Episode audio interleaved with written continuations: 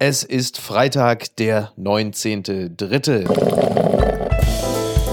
Apokalypse und Filterkaffee. Die frisch gebrühten Schlagzeilen des Tages. Mit Mickey Beisenherz. Einen wunderschönen Freitagmorgen und herzlich willkommen zu Apokalypse und Filterkaffee, das News Omelette. Und auch heute blicken wir ein bisschen auf die Schlagzeilen und Meldungen des Tages. Was ist wichtig? Was ist von Gesprächswert? Und er ist die Person, die das alles beurteilen kann. Sie ist nicht zum ersten Mal hier. Ich äh, bezeichne ihn als Freund, Kollegen, Inspiration. Er ist Podcaster, er ist Kolumnist, er ist demnächst Fernsehmoderator seiner eigenen Talkshow im ZDF, also im kleineren ZDF noch. Und ich freue mich sehr, dass er da ist. Guten Morgen, Tommy Schmidt. Guten Morgen, mein Lieber. Danke, das war eine sehr schöne Anmoderation. Ja, das ist ja wohl das. Je, je älter du wirst, desto mehr kriegst du so einen Gottschalk langsam ein. So, er ist, ja. Wirklich zur Begrüßung. Das fand ich sehr gut. Ja, solange ich nicht anfange, über meine Jimi Hendrix-Erfahrungen in Beverly Hills zu reden, ist ja alles gut. Ähm, heute ist übrigens die inoffizielle 150. Folge, zu der du ja eingeladen warst. Wir wollten das ja Wow. gemeinsam feiern. Ja. Aber all diese ganzen Wochenendbeilagen und Sonderfolgen haben ein bisschen den Schnitt kaputt gemacht. Deswegen ist es jetzt, sag mal, die 100, Folge 150e. So, ja. Ja, Gratulation erstmal. Ja, vielen Dank, vielen Dank. Äh, Du hast ja quasi das Ganze hier mit zu einem großen Erfolg gemacht. Äh, apropos Erfolg, äh, es ist ja so, dass in mehreren Bundesländern die Inzidenz jetzt bereits über 100 ist, unter anderem Hamburg, ich glaube Sachsen-Anhalt. Äh, Man kann davon ausgehen, zum Montag, also pünktlich quasi zur nächsten Ministerpräsidentinnenkonferenz, äh, sind wir dann auch im Bundesschnitt über 100, aber die Notbremse will keiner mehr ziehen. Ja. Gehst du trotzdem an diesem Wochenende nochmal sicherheitshalber Termin shoppen? Nee, ich, ich, ich war noch gar nicht. Ich, war- ich habe es auch gar nicht gemacht. Du? Also es ist irgendwie so eine, es ist so eine, es ist so merkwürdig, dass das Erste, woran man denkt oder woran viele denken, dann shoppen ist. Und also, weißt du, Ja, eine ja. neue Hose kaufen und dann wieder in die Wohnung gehen. Ja, und dann wieder eine Jogginghose anziehen. Das finde ich irgendwie so surreal, das zu tun. Also so, so Ja, das ist ein, bisschen, ist ein bisschen absurd. Ich war tatsächlich, als ich gestern in Berlin war, war ich mal kurz in einem meiner Stammläden. Ja. Und es hat sich echt gut angefühlt, mal wieder da so durchzugehen. Es war natürlich komplett leer, wie sich das auch gehört, Ja. infektionsgeschützt. Es ist schon reichlich dämlich, aber äh, wie gesagt, es wird womöglich auch gar nicht mehr allzu lange gehen, weil äh, bis Ostern ist dann auch wieder alles dicht. Und man stellt dann plötzlich fest, huch, das war ja doch gar nicht so eine gute Idee. Komisch, ne? Ja. Also, Wir bleiben bei gar nicht so guten Ideen. Gibt's doch gar nicht.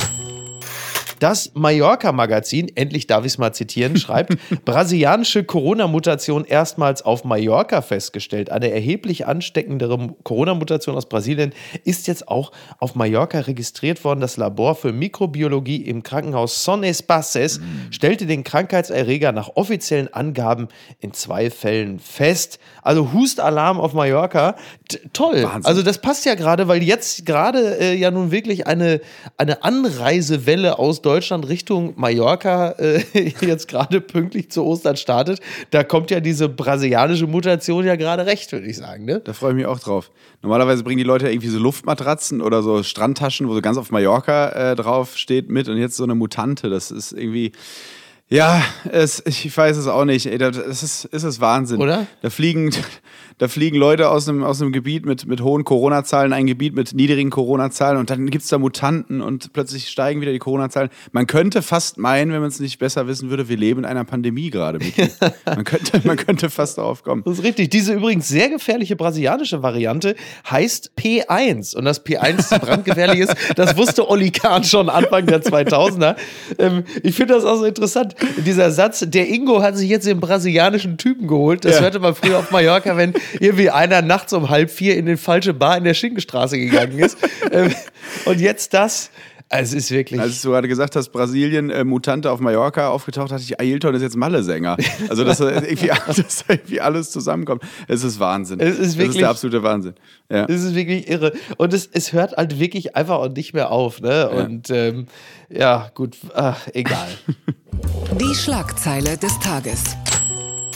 Kommt von NTV. Vakzin mit Warnhinweis versehen. Spahn gibt grünes Licht für AstraZeneca-Impfung.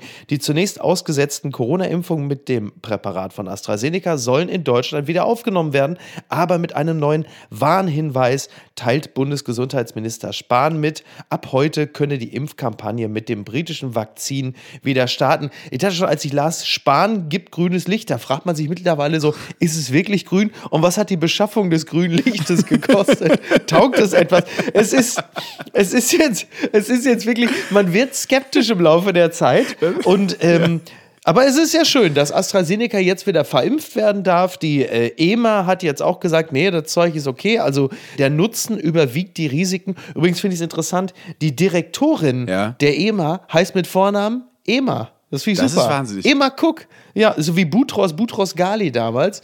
ähm, also die, die identifiziert sich voll mit ihrem Laden. Das ist wirklich gut. Ja, aber ist doch toll. Guck mal, AstraZeneca, ja, darf jetzt wieder. Wir können es wieder nutzen, aber, was, aber das Image ist doch jetzt im Keller, oder? Also jetzt mal ehrlich. Ja. Das ist doch äh, ein, ein riesen PR-Problem. Da, muss man, da müssen wir jetzt mal irgendwelche äh, Werbeagenturen ranlassen. Es ist ja so, dass, dass Winfried Kretschmann Ja. äh, sich, wenn ich richtig informiert bin, äh, noch heute mit AstraZeneca impfen lassen will. Also ich lasse mich öffentlich impfen mit AstraZeneca. Wir können aber Wilfried Wilfried Kretschmann die ganze Folge jetzt reden. Ich, ich will mit Wilfried Kretschmann, ich lasse mich impfen mit dem Impfstoff. Nee, aber das ist wirklich, da, ja, ich würde es aber auch, ich würde mich sofort impfen. Ich würde mir aktuell sogar Vanille-Coke spritzen. Ich will einfach nur wieder in die, in die Kneipe, Miki. Ich will einfach wieder auf Konzerte. Aber Das es ist doch jetzt die neue Gewissensfrage. Also Ja. jeder Prominente, der im Fernsehen irgendwie in einem Corona-Kontext, Ja. äh, gestern auch bei Maybrit Illner, dann war dann Wolfgang Niedeken Ja, klar. zugeschaltet. Und die erste Frage war so die, die Gretchenfrage, ja, würden Sie sich mit AstraZeneca impfen lassen? Ja. So, die kommt jetzt halt immer, ne? Also, Ja, aber weil jetzt auch immer so geil äh, Prominente mit eingeladen werden. Also ich erinnere mich jetzt halt an Wolfgang Niedecken auch, Ralf Möller, Ilkay Gündogan. Also das ist wirklich Erstmal machen. erstmal machen.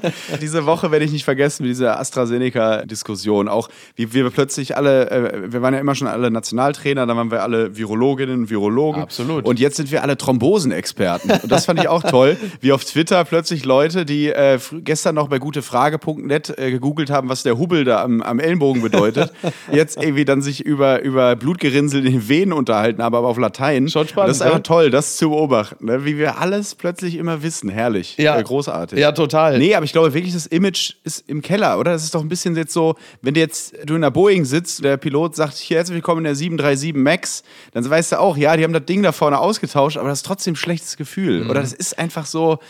Ich weiß nicht. Das, also, also ich habe keine Angst. Ich rede jetzt eher so für das Gros der Leute, die Ja, ja. vorher schon Bedenken hatten. Es gibt Statistiken, die dann doch relativ eindrucksvoll belegen, dass das Image nicht so schlecht ist, wie wir das annehmen. Also, dass Ah. du doch noch, noch an die 70 Prozent äh, der Befragten hast, die sagen, die würden sich das trotzdem. Okay. Also auch da, nicht nur, nicht nur, dass der Nutzen das Risiko überwiegt, sondern auch der Frust Mhm. der Leute ist größer als die Sorge vor den Nebenwirkungen. Ich meine, wie gesagt, wir zählen jetzt gerade 13 Fälle von Thrombose, ja. Ja, ja. So.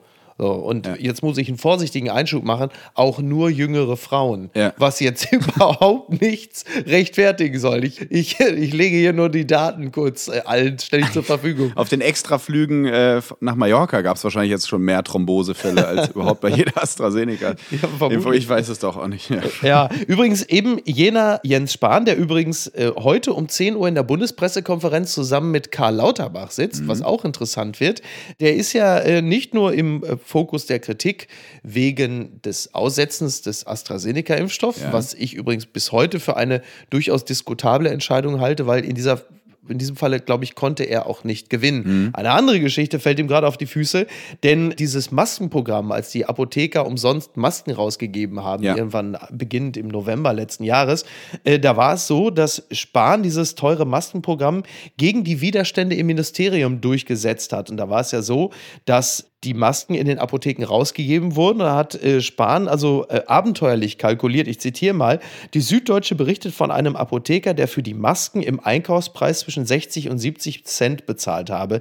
NDR und WDR zitieren einen anderen Apotheker, der nach eigenen Angaben zwischen einem Euro und einem Euro 50 pro Maske bezahlte. Das Ministerium wiederum kalkulierte aber mit 6 Euro pro Maske. Wow. So, das heißt, den Differenzbetrag, den konnten die Apotheker, egal ob sie es jetzt wollten oder nicht. Den haben sie einfach bekommen. Manche Apotheker haben bis zu 150.000 Euro extra gemacht, äh, wo selbst so der ein oder andere CSU-Abgeordnete Speichelsturz bekommt. ähm, manche haben es auch gespendet, weil sie gesagt haben, das ist ja unglaublich. Also am Ende hat dieses ganze Maskenprogramm Ja. äh, zwei Milliarden gekostet. Wo ich kann mir richtig vorstellen, dass jetzt selbst Andi Scheuer, wenn Spahn dann so reinkommt ins Kabinett, Andi Scheuer Spahn so mit Kopfschütteln anguckt, sagt, wie kann man Steuergelder so verschleudern? Guckt hier? euch alle diesen Loser an. Ja, die ja, ja. Apotheker haben, glaube ich, das letzte Mal so gejubelt. Die haben wahrscheinlich gedacht, die FDP ist schon wieder in der Regierung. ne? Also das ist, das ist schon faszinierend. Ja, aber Ähm, wirklich. Ja, Wahnsinn. ja. Ja, aber immerhin hat Spahn dafür gesorgt, dass andere sich an den Masken bereichern. Mhm. Und äh, das bringt uns unweigerlich hierzu. Blattgold. Der Fokus berichtet, Vorwürfe wegen Beratungstätigkeit. Nächster CSU-Abgeordneter gibt Bundestagsmandat ab. Die Welle der Rücktritte bei der Union reißt nicht ab. Als nächster Abgeordneter gibt Tobias Zech von der CSU sein Bundestagsmandat ab. Hintergründe sind Vorwürfe, er habe seine Beratungstätigkeit für eine Partei in Mazedonien mit seiner Abgeordnetentätigkeit verbunden. Zech bestreitet das, gibt aber trotzdem sein Mandat ab, äh, quasi mehr oder weniger, um, um einer Vorverurteilung entgegenzuwirken und Schaden von der Partei abzuwenden. Also man kann sagen, die Inzidenzen bei der Union steigen äh, unweigerlich an. Der, die, die CSU verliert so viele Mandatsträger. Am Ende ist wahrscheinlich wirklich Scheuer der Einzige, der überbleibt. So Der einzige Ehrliche. Vernünftige noch. Der einzige Ehrliche. Ja. Das ist ja Wahnsinn, ne? Der hat wenigstens ganz offensichtlich alle äh, die Dinge falsch gemacht. Ja. Aber auch der Fall Nüsslein, wie das schon klingt, so, Ja. ne? Das ist irgendwie wie so ein, so ein Tim und Struppi-Comic. Also ich, äh, ich finde es ist, ist Wahnsinn. Auch Maske, Maskenraffke natürlich eins meiner Lieblingsworte. Begriff. Neben, Impf, neben Impfangebot. Ja. Auch ein fantastisches äh, Corona-Wort. Stimmt, Impfangebot. stimmt, ja. Hätte ich nicht gedacht vor einem Jahr, dass ich dieses Wort mal benutze. Impfangebot. Aber da hier ist es. Hättest auch nicht gedacht, dass das Wort Korbpflicht mal im Supermarkt haben würdest, oder? Ja. Ja. Wenn wir jetzt, äh, das fällt bestimmt vielen schwer, aber mal so ein Jahr zurückdreht, die Beliebtheitswerte von Spahn mit jetzt vergleicht, ne, was in einem Jahr so passieren kann. Als wir zu Innerhalb- Beginn alle, also als wir noch irgendwie Monate. so Bananenbrot backend auf dem Balkon standen und es irgendwie so, oh, man kann jetzt auch mal die Klassiker lesen, wenn man zu Hause alleine ist. Der Spahn, der macht das schon. Und Ja. jetzt, wo die Nerven blank liegen, das ist so ein bisschen so dieses Marco Rose-Phänomen. Ne? So plötzlich erst lieben dich alle und jetzt ist wirklich alles so, hau ab. Ja. Das ist, das ist echt ganz, ganz, ganz, ganz strange, wie sich das entwickelt hat. Das ist wahr, ja, das stimmt. Ja, und Markus Söder ist natürlich auch interessant, weil ähm, äh, klar, die Union hat generell ein Problem, das merkst du jetzt auch an den Umfragewerten.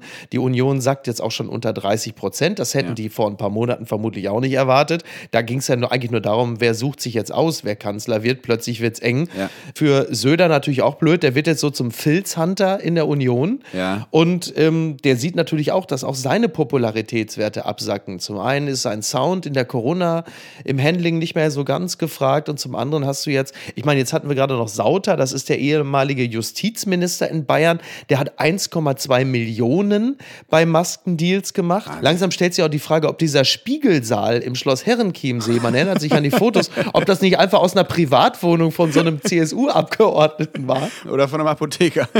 Ja, und die bange Frage, die sich in der gesamten Union stellt, ist, wer wird Millionär? So, wo man sagt, wer, wer.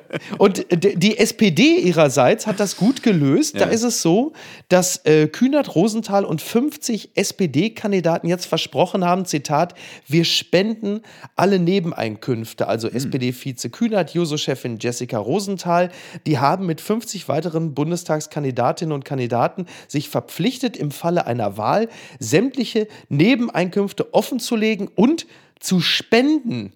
Und da stelle ich mir jetzt auch gerade vor, du hast dann so ein paar Leute von der SPD, die so, wo, wenn sich dann so etwas regt, die dann sagen, ja, Ehrenerklärung, das müssen wir jetzt auch langsam. Und dann preschen plötzlich Kühnert und Rosenthal vor, ja, legen wir offen und wir spenden alles. Und dann hast du ein paar andere, ey, warte mal, warte mal, nee, nee, warte, oh na, oh nein, jetzt haben sie es gesagt, jetzt müssen wir das alles, oh, wie lange denn? Immer? Immer, ja, Seid ihr exakt. wahnsinnig? Oh, so Transparenz hätte doch gereicht. Wir müssen die Scheiße doch jetzt nicht spenden, alles das schöne Geld. Also, Aber bei vielen, glaube ich, im Bundestag ist es auch das Wort Nebeneinkünfte schon irgendwie falsch besetzt, weil eigentlich sind die Nebeneinkünfte wahrscheinlich höher als die Diäten, äh, die das Mandat abwirft. Vermutlich. Deswegen müsste man das mal ein bisschen drehen von der, Ja. von der Begrifflichkeit her. Weißt du, ob Karl Lauterbach oder wie wir in Köln in Köln-Kalle, ähm, ob, der, ob, ob, ob er Honorare bekommt für die ganzen Landsauftritte, weil das wird natürlich witzig, das offen zu legen. Wenn Karl Lauterbach für seine Talkshow-Auftritte Honorar bekommt oder Ja. Aufwandsentschädigung, dann hat er ja innerhalb von einem Monat mehr Geld gemacht als Nüsslein, äh, Sauter und äh, Löbel zusammen. Ja. Ne? Also ich habe, also ich kann nur sagen, ich habe alleine über Land habe ich mir äh, die, habe ich Putin den Sommersitz abgekauft. Und ähm, ich glaube, ich schätze Karl Lauterbach so, also es gibt eine Aufwandsentschädigung, die Ja. liegt im, im Schnitt so bei 500 Euro ungefähr. Okay. Oder wie Jens Spahn sagt, vier Masken. Ähm, ich gehe davon aus, dass Karl Lauterbach das wahrscheinlich wirklich spendet. Ich Ja, schätze, ich ich, ich schätze Ja, den ich so auch. ein, dass er da jetzt nicht. Es sei denn natürlich, du wohnst ja in Köln. Hast du Karl Lauterbach schon mit einem Lambo Gallardo über den Ring fahren sehen? Also ich kann nur sagen, macht's gut, ihr Ficker. Also Corona hat mir auch so, Irgendwo muss die Kohle ja hin. aber offen. Also ich habe, ich kann nur sagen, ich kann nur vorwarnen, den als Coupé, ich habe ihn als Cabrio wegen der Aerosole, dass sie da so. Wenn sie irgendwo so einen Also Ham- über die. Kölner Ringe so einen Hammer 2 sehen mit so einer riesen Maske davor. Vor dem Grill. Nein, ich schätze, ich schätze ihn genauso ein und ich schätze ihn vor allem auch. Ja. Also ich finde, guter Mann. Ja. Aber es ist, äh, es ist auf jeden Fall witzig. Aber ich finde das, ich finde das ganze Prinzip irgendwie gut, die Nebeneinkünfte offen zu legen, aber jetzt gar nicht so sehr, weil das meinen Moralkompass so befriedigt, sondern Um- nein, so, um weil ich Abhängigkeiten so, zu ja, erkennen. Das natürlich, aber jetzt auch, weil ich einfach Fan des politischen Berlins bin, so aus Soap-Gründen. Ich will einfach wissen, wo die so mitverdienen, weißt du? Ich will das einfach, Ja. ich, da- das ist einfach, das befriedigt so ein, so ein Soap-Gen in mir, glaube ich, so ein Soap-Nerv, der einfach wissen will, wer verdient wo mit. Also, irgendwie so, Gauland war mal beratend für Dildo King tätig, so, das, wär, das sind doch Schlagzeilen, die wir lesen wollen in Zukunft. Und die große Frage, wann wird Joe Gerner CSU-Generalsekretär? Ne? Lang kann es nicht dauern, gibt ja nicht mehr so viele jetzt da in der Partei bald. Ich dachte, du wärst längst tot. Das bezieht sich natürlich auf Kardinal Meissner in dieser Meldung. Der Spiegel schreibt, Missbrauchsfälle im Erzbistum Köln. Gutachten belastet verstorbenen Kardinal Meissner schwer. Das Erzbistum Köln hat das Gutachten zum Umgang mit Missbrauchsfällen veröffentlicht. Es nennt als Verantwortliche den Hamburger Erzbischof Hese und Kardinal Meissner.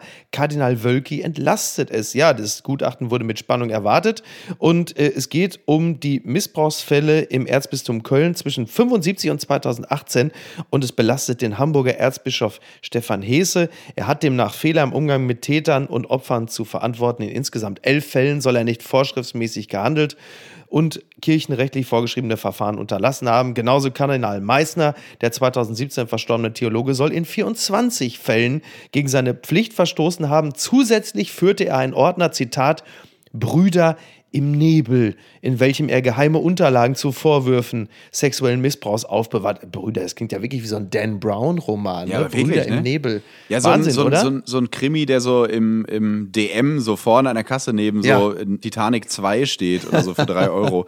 Stimmt, aber äh, ja, furchtbar. Also, ja, total. das ist irgendwie, wenn man sich jetzt mal, also kann man nicht, aber jetzt mal versucht, in, in äh, die Opfer reinzuversetzen, dieses unwürdige Schauspiel wieder immer so versucht wird zu vertuschen und dann wieder nicht. Und hier sind wir ganz transparent und du merkst trotzdem, irgendjemand versucht da sonst was zu verhindern. Das ist einfach so, un, so, so würdelos, das Ganze. Ich habe neulich erst noch äh, relativ spät äh, Spotlight gesehen, den Film, Ja. wo es ja auch um die äh, um Missbräuche geht, in, in, vor allem in, in Boston von der katholischen Kirche. Und da, da das habe ich noch so im Gedächtnis, den Film. Und ja, schrecklich. Schrecklich. Äh, Voll. Ja, alleine Kardinal Meissner. Also ich habe das damals immer schon mit ganz großem Argwohn beobachtet, wie der äh, so im Großraum Köln halt Mhm. einfach nur aufgrund des Umstandes, dass er Kardinal ist, wie der so abgekultet wurde. So unser, unser Kardinal. Dabei war der natürlich sowas von erzkonservativ Ja. und reaktionär. Ich habe den wirklich, ich kann sagen, ich habe den gehasst wie die Pest und ich habe es mit großem und mit großem Bedauern habe ich zur Kenntnis genommen, dass er kurz vor der Ehe für alle verstorben ist, weil das hatte ich mir eigentlich zutiefst gewünscht, dass er das noch mitbekommt und mit diesem äh, Bewusstsein ins Grab geht. Leider kam es anders und auch zum Beispiel auch Benedetto. Also alleine der Umstand, dass ein deutscher Papst geworden ist, war im Grunde genommen der einzige Faktor, weshalb er in Deutschland so populär war, weil der, Ja, ja. der Kerl natürlich auch, auch erzreaktionär immer gewesen ist, als er noch Kardinal Ratzinger war und äh, auch er ja sich nach allem, was man so weiß, ähnliche Dinger geleistet hat. Hat, wie äh, Kardinal Meissner, er und sein Bruder, Stichwort äh, Regensburger Domspatzen und so. Das stimmt. Also alles wirklich eine ganz üble Kiste und äh, nicht zuletzt deshalb glühen in Köln ja die Hotlines, wenn es um Kirchenaustritte geht. Als gäbe es irgendwie Freikarten für die Höhner. Und ähm, das ist natürlich absolut berechtigt, Ja. Oder Poldi macht einen neuen Laden auf. Ja, stimmt. Oder? Stimmt, stimmt. Alles, alles komplett richtig, ja. Tja, also wie gesagt, äh, in Zeiten, wo man äh, sein Netflix-Abo, sein Disney Plus-Abo kündigt, weil das Angebot einem nicht gefällt, es ist schwer zu begründen, warum man weiterhin in der Kirche bleibt. Vor allen Dingen, wo der Beitrag so vergleichsweise hoch ist und das Angebot so, das Angebot so fragwürdig. Aber das müssen wir heute nicht mehr, das müssen wir heute nicht mehr klären. Das hat mich überrascht. Kreml-Chef, ich wünsche ihm Gesundheit. Putins Antwort auf Biden-Kritik, das schreibt die Welt, auf die scharfe Verbalattacke des neuen US-Präsidenten Joe Biden gegen Russland, folgt die Antwort von Kreml-Chef Wladimir Putin. Zitat, was die Äußerung meines amerikanischen Kollegen angeht, so sind wir wirklich, wie er sagte, persönlich miteinander bekannt. Was ich ihm antworten würde? Ich würde ihm sagen, bleiben Sie gesund. Ich wünsche ihm Gesundheit. Und Was bedeutet das wieder? Das, Das- also an klingt Joe so, als Biden ja, als würde er irgendwas wissen. So, dass Joe Biden irgendeine, Kra- also, oder der sagt das ja immer mit so einem verschmitzten Grinsen. Ich weiß nicht, ob Völlig. das irgendwie an der, am Botox liegt oder ob es wirklich ein verschmitztes Grinsen ist von Putin an der Stelle. Aber es denkt immer so, ah, der weiß doch was. Der der Also anstelle von Joe Biden würde ich auf jeden Fall erstmal die Unterhose auslassen und äh, den Tee selber kochen. Äh, es war ja so, dass Joe Biden in einem Interview äh, mit dem Fernsehsender ABC äh, die Frage mit Ja beantwortet hat, ob er Putin für einen Killer halte. Ja. Und das war dann die Antwort von Putin. Ja. Das ist ja wirklich ganz klassischer weiße Katze auf dem Schoß-Style. Ja. Zu sagen, ich wünsche dir Gesundheit. Es kann so viel passieren. Ein kleiner Unfall. Es wäre doch die schade. Welt ist schlecht. Es wäre doch schade. Das wäre doch schade. Ja. ja, aber wirklich. Vor allem Putin Mörder zu nennen, ist ja auch einfach falsch. Meistens klappt es ja auch gar nicht. nee, aber das ist, äh, ja, ich finde es ja immer faszinierend, wie diese Leute, meistens Männer, sich dann so ankeifen über Medien, über ihre eigenen äh, Medien meistens. Und das wird dann irgendwie so hochstilisiert. Und dann finde ich es aber immer interessant, wenn es dann irgendwelche ähm, Gipfel gibt oder Staatentreffen oder irgendwelche, irgendw- äh, wo auch immer, dass man sich dann trotzdem so ein Handshake gibt und grinsen. Aber wie das jetzt aus der Welt geräumt wird, da bin ich gespannt. Weil so dieses Killer und Ja. ich wünsche Ihnen Gesundheit und so, also das, das wird schwierig. Ja, es ist ja so, dass, dass, äh, dass Wladimir Putin jetzt Joe Biden eine Live-Debatte im Fernsehen vorgeschlagen hat. Nein. Also wohl auch so ein bisschen suffisant lächelnd, aber das ist jetzt so die letzte Meldung, die noch so reingekommen ist. Ähm, wobei man ehrlicherweise sagen muss, wenn man Joe Bidens Fernsehauftritte und äh, seine Mhm. gelegentlichen Aussetzer gesehen hat, dann würde ich mich, also dann ist das im Grunde genommen die schlimmste Drohung, die man Joe Biden derzeit zukommen lassen kann. Noch eine TV, das war ja auch, dass das Biden-Team damals im Zusammenhang oder im, im, im Kampf gegen Trump ja auch versucht hat, also möglichst wenig live TV-Debatten mit Trump einzugehen, wie es gerade alles- geht, weil sie auch wussten, äh, Aber, ja. nee, nee, weil, weil sie halt, weil sie halt einfach wussten, das kann nur, äh, das kann nur in einem Desaster enden. Aber Wahnsinn, wie wirklich alles in Entertainment mittlerweile kanalisiert wird. Ne? Total. Wie, lass uns Ja. da doch ein Duell draus machen. Wer mehr Applaus kriegt. Und das ist irgendwie so auf Clubhouse oder wo wollen die, wo wollen die das machen? Ich weiß. Und es ist doch äh, auf Kuba wahrscheinlich. Ja, das Duell um die Welt wäre es dann im wahrsten Sinne des Wortes als Show. Oh Gott, ey, what a time to be alive. Unbegrenzte Unmöglichkeiten. Belgische Frittenbuden wollen UNESCO-Weltkulturerbe werden. Das schreibt die FAZ. In Belgien zählen die Frittenbuden bereits als Kulturerbe. Nun wollen die Betreiber auch von der UNESCO anerkannt werden. Der nationale Dachverband hat einen entsprechenden Antrag bei der Landesregierung eingereicht. Die Bierkultur des kleinen Königreichs trägt den Titel des immateriellen Weltkulturerbes der Menschheit bereits. Ja, das ist auch mal interessant, oder? Ja, finde ich aber Also- völlig zu Recht. Ja, ist doch- also ist doch alles. Ja, ne, absolut. Also alles ist doch mittlerweile UNESCO-Weltkulturerbe. Die werfen das doch. Ist, ich glaube, mein Flur ist sogar UNESCO-Weltkulturerbe. Ich glaube, das ist alle. Also Es ist tatsächlich, es, es klingt so hochdramatisch, ähm, aber wenn man mal bedenkt, was alles UNESCO-Weltkulturerbe ist, dann, das ist so ein bisschen wie damals, als der, man hatte äh, damals immer gedacht, der Grimme-Preis sei sowas Besonderes. Ja, ja. Dann wurde plötzlich der Klügere kippt nach mit Hugo Egon Balder nominiert Völlig und zu Recht. Extreme Activity äh, äh, mit äh, äh, Jürgen von der Lippe und Verona Poth hat ihn sogar bekommen. Ja. Und so ähnlich ist es. Äh, Man muss andererseits den Belgiern natürlich auch sagen, die Belgier müssen ja besonders heftig immer um solche Dinge kämpfen, denn äh, sie sind ja immer so ein bisschen der blinde Fleck Europas. Stimmt. Die, die lassen sich auch alles wegnehmen. Die Pommes zum Beispiel verbindet man doch immer eher mit Holland. So, Bier, Bier ist mehr Deutschland. Ja. So, dann äh, bleibt ja nicht mehr viel. Dann, Stimmt. und ich sag mal, auch, auch die dunkelsten Vorlieben Mhm. haben ihnen irgendwann auch die Österreicher weggenommen. Stichwort Fritzel und Co. Das heißt, es bleibt aber auch wirklich gar nichts mehr übrig, was die Belgier jetzt noch für sich in Anspruch nehmen können. Ja. Also es wird dann dünn, ne? Ja. Dann also einfach mal die Pommes als UNESCO-Weltkultur. Das ist doch, das ist doch völlig vernünftig. Oder? Übrigens, an der Stelle möchte ich daran erinnern, dass ich im äh, Leistungskurs Erdkunde schrieb in einer Klausur Erasco-Weltkulturerbe. Und mein Lehrer das bis heute an, an der Schule als feierlich verkündet, als ein riesen Fauxpas von mir, was er auch war.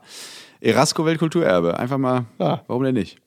Du, äh, ich habe hier, glaube ich, eine so eine Suppe hier, äh, wo ich eh schon ein paar Mal darüber nachgedacht Ich habe hier die von, von Unox, die Ochsenschwanzsuppe habe ich immer hier. Die habe ich ein paar Mal wirklich mit Freude gegessen, weil sie so schön dick ist, Ja. bis ich dann irgendwann mal auf der Dose gelesen habe, dass man die eigentlich mit Wasser verdünnen soll und man die dreifache Menge rausbekommt. Und warm machen, Miki. Und warm machen. Und- muss man ja ach auch so, noch. das- ah, ja, Gott, das man ist lernt. ein Riesenproblem. Man lernt ja, nie aus.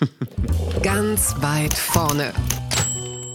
Wirklich nutzlos. IKEA setzt neue Idee um, Kunden entgeistert, das meldet der Kölner Express. Es war eine Nachricht, die viele Menschen auf der ganzen Welt traurig stimmte. Im Dezember 2020 kündigte IKEA an, seinen Printkatalog nach 70 Jahren einzustellen. Stattdessen gibt es jetzt eine tolle Idee. IKEA bietet den Katalog jetzt an in Podcast-Form. What? Also, da muss ich auch sagen, äh, das ist also, äh, das ist Wie wirklich. so, äh, Ja, Hä? da gibt es dann irgendwie so 15, ja, ja, man über, also es gibt 13 Kapitel und die dauern dann jeweils 15 Minuten und jedes Kapitel widmet sich dann einem Themenschwerpunkt. Also der, gut, andererseits ist aber Einrichtung als. ja, ich weiß auch nicht, man marschiert Podcast. dann, man marschiert dann wahrscheinlich so äh, auditiv durch die IKEA-Welten. Ich meine, man wird immer noch besser informiert als im Podcast von Hendrik Streeck, aber trotzdem ist es jetzt nicht das, ist jetzt nicht das, wo das, also den IKEA-Katalog hatte man auch mal so schön auf dem Klo, weißt du, da hat man Ja, drin geblättert und das war nett.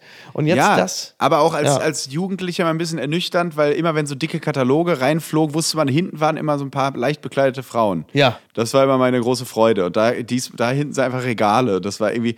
Aber das ist ja Wahnsinn. Das wusste ich, habe ich nicht mitbekommen. Also ein Podcast über Einrichtungen, das ist ja dann einfach durchgespielt dann. Das, das ist so wie als die Sparkasse dann irgendwann diese Fong, eins Konto-Fong von Gebühr her und Ach sowas. so, oh Gott, weißt du, wo du dann das Konto. Wo, ja, wo du Ja. dann weißt, okay, hier sind wir am Ende der Mine angekommen. Und das ist ja auch so, IKEA-Katalog als Podcast, du machst ja auch keine Probefahrt als Podcast oder einen Skikurs. Also das geht ja nicht. Interessant, ne? Ja. Das geht ja einfach Ja. nicht. Ach, Nee, das- Schweden das und Mickey Schweden und Podcast, das, das kann auch nichts werden. Achso. Ah, sehr Ja. gut. Sehr gut. Ah, sehr Ja, gut. kleiner da muss man, Witz auf Kosten meines Arbeitgebers. Ja, das da muss man erstmal. Ähm, schwierige, äh, schwierige Kiste, Ja. tatsächlich. Also, aber ich muss auch ehrlicherweise sagen, als ich irgendwann eine Einladung bekam, äh, zu Gast zu sein im Podcast von Wolfgang Bosbach und Christian Rach, Ja. da wusste ich, dass dieses ganze Podcast-Geschäft möglicherweise auch wirklich am. Warum hast du abgesagt? Oder wenn ja, ich, eine ich, Einladung ich hab's bekommen? verschoben. Und warum muss man das, warum muss man den IKEA-Katalog als Podcast machen? Kann man das denn nicht auch bei Clubhouse lösen? ne? Bitte empören Sie sich jetzt. Trotz Corona, ich muss hier trinken. Julia Siegel feiert wilde Party in Dubai, das berichtet der Stern. Party trotz Corona. Julia Siegel macht Urlaub in Dubai und lässt ihre Instagram-Fans an wilden Nächten teilhaben. Keine gute Idee. Das kann man, glaube ich, an dieser Stelle schon mal, ähm, das Resümee kann man schon mal ziehen. Es war wohl so, dass sie dann irgendwie äh, mit Champagner, Wodka und Whisky gefeiert hat, mit Freunden angestoßen hat. Julia Siegel, angebrochene Champagnerflasche im Restaurant. Als die Kellner ihr das verweigern, gibt es für die 46-Jährige nur eine Lösung. Die war teuer, ruft sie und ex die Flasche vor laufender Kamera. Ich lasse doch nicht 180 Euro hier am Tisch stehen. Äh, Wenn, ja. sie, wenn sie es nicht gefilmt hätte, hätte sie in der Situation komplett meine Sympathie, Ja. muss ich dazu sagen. aber, das, aber das zu filmen und hochzuladen, ah, was ist denn da, was ist denn mit Dubai eigentlich? Was ist denn Leidet da? jetzt der, leidet, Tommy, ich frage dich, leidet der gute Ruf Dubais jetzt darunter? Das ist wirklich Wahnsinn. Und genauso gilt es ja für Julia Siegel. Ist sie gar nicht die smarte, reflektierte Frau, für die sie, wir sie die immer gehalten haben, Micky? Das ist ja auch, Ja. das ist ja auch die große Frage. Aber das ist Georgina Fleur ist entsetzt. Das ist nicht mehr mein Dubai. ja. Julia Siegel ist ja auch die Georgina Fleur unter den Trash-Promis. Ja, aber das ist ja, es ist wirklich. Ah, ich.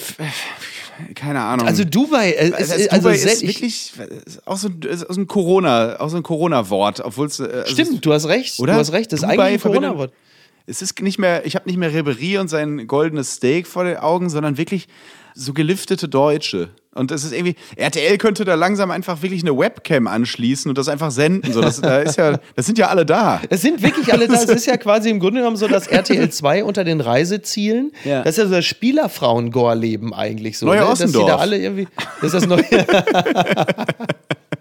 Aber es ist wirklich, stimmt, du hast völlig recht, ja. Sind alle da. Also ich Ja. weiß, ich gucke gleich mal vom Balkon, wer noch hier so ist. Irgendwie sind alle in, alle sind in Dubai. Das ist wirklich, wirklich irre, ne? Ja. Ist eigentlich wie so ein, ist eigentlich so ein einziger großer Sunpoint.